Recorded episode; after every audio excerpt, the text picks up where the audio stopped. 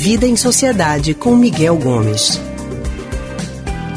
Vamos falar um pouquinho sobre a nossa sociedade. Bem, na última semana, a morte do ator e humorista Paulo Gustavo gerou comoção em todo o país. Né? Ele se tornou uma das mais de 420 mil vítimas fatais da pandemia aqui no Brasil. Com isso, o país inteiro viveu assim uma dor coletiva, né? E também gerou uma espécie de ódio mesmo pela perda de quase meio milhão de brasileiros. E a gente vai falar sobre esse assunto agora com Miguel Gomes. Miguel é historiador e psicólogo do Centro de Pesquisa em Psicanálise e Linguagem, CPPL. Miguel, muito boa tarde para você. Seja bem-vindo ao Rádio Livre.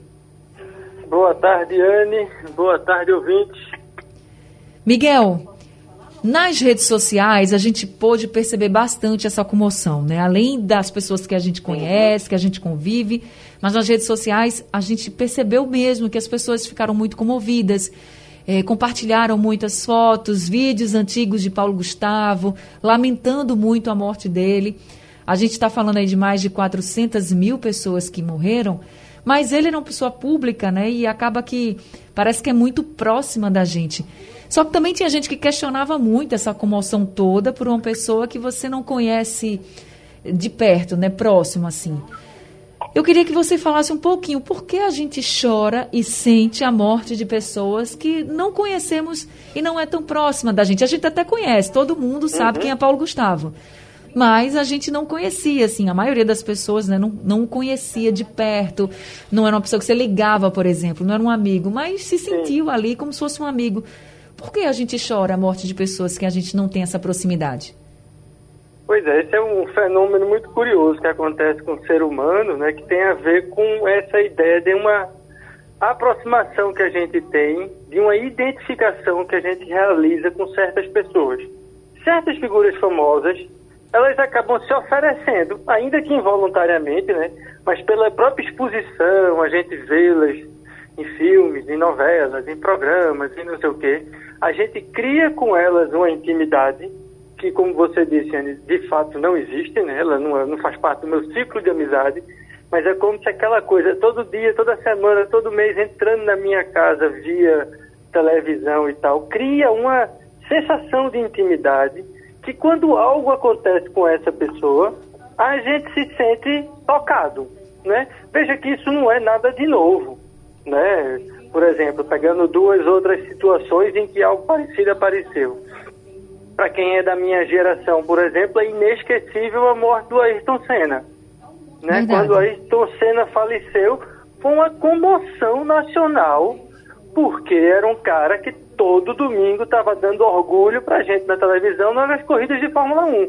Então isso gerava uma intimidade que todo mundo fica é, é, é sentido. Uma coisa análoga ocorre, por exemplo, com a publicidade. Por que que, sei lá, um, um, um famoso é escolhido para fazer publicidade de determinada marca? É que a presença daquela pessoa gera, já tem uma certa intimidade com o consumidor e o consumidor acaba se aproximando daquela figura via o produto. Então, sei lá, a Juliette agora, que é o grande fenômeno, né? Então, um monte de marca disputando ela. Por quê? Porque tudo que ela usar quem comprar aquela coisa que ela está usando se sente como se fosse mais próximo dela. Cria uma aproximação. Então, essas figuras públicas geram esse tipo de sentimento. E daí que, com a morte do Paulo Gustavo, né, lamentável, assim, é uma daquelas mortes que poderia ter sido evitada se o nosso país tivesse lidado seriamente com o processo de vacinação e com o distanciamento social que o governo federal não faz, é, é, a morte dele provoca essa sensação de intimidade. Poxa, um cara que eu via no cinema, a maiores bilheterias do cinema nacional, via na televisão, via na TV a cabo, gera essa sensação de uma proximidade. E né? também então, é como se essas pessoas que são famosas, né, de fato, muito conhecidas no, no país todo, tivessem como se fossem imunes ao que a gente está vivendo, né? Então é, é muito surpresa também quando a gente recebe uma notícia como a, não, Paulo Gustavo está internado. E Paulo Gustavo Isso. passou muito tempo internado, complicou bastante, depois teve uma melhora, depois complicou de novo. E aí chega a notícia da morte dele. Aí tem um impacto muito grande. Veja, a gente está falando de mais de 400 mil mortes E a gente está colocando aqui um exemplo de Paulo Gustavo, porque é uma pessoa jovem que não tinha comorbidades e que a gente e que parece para as pessoas que não iria ser atingido, né? Assim, eu acho que a, a gente tem essa impressão, né? A pessoa é muito famosa, parece que é imortal também, né? É que é exatamente essa dupla função, né? Ao mesmo tempo que ele nos é íntimo, porque a gente o vê várias vezes na televisão, ele ao mesmo tempo ele é transformado numa coisa idealizada. É como se ele nunca fosse atingido por tristeza, por Verdade. doença, por crise. Veja como isso às vezes acontece com pessoas que são muito famosas e públicas, né? Pessoas que fazem muito sucesso, são muito admiradas profissionalmente e que muitas vezes na vida pessoal, quando tem problemas, a gente fica sem entender, né? Poxa, como é que fulaninho, Robin Williams, por exemplo, aquele grande ator, como é que ele faz o que ele fez com a vida dele, sendo tão famoso, rico e tal, e não sei o quê. Agora, a, a gente também usa, a gente pode usar essas pessoas como um exemplo, né, de como a pandemia está para todos, né, para mim e para Paulo Gustavo, né, para mim e para senadores, acho que já morreram três, inclusive, para mim e para prefeitos, que já morreram prefeitos, por aí vai, mas isso não pode obturar, né, fechar a nossa perspectiva de que já temos 420 mil mortos no país de uma doença que existe vacina e que a vacina nos foi oferecida em agosto do ano passado. Então a gente não pode esquecer disso.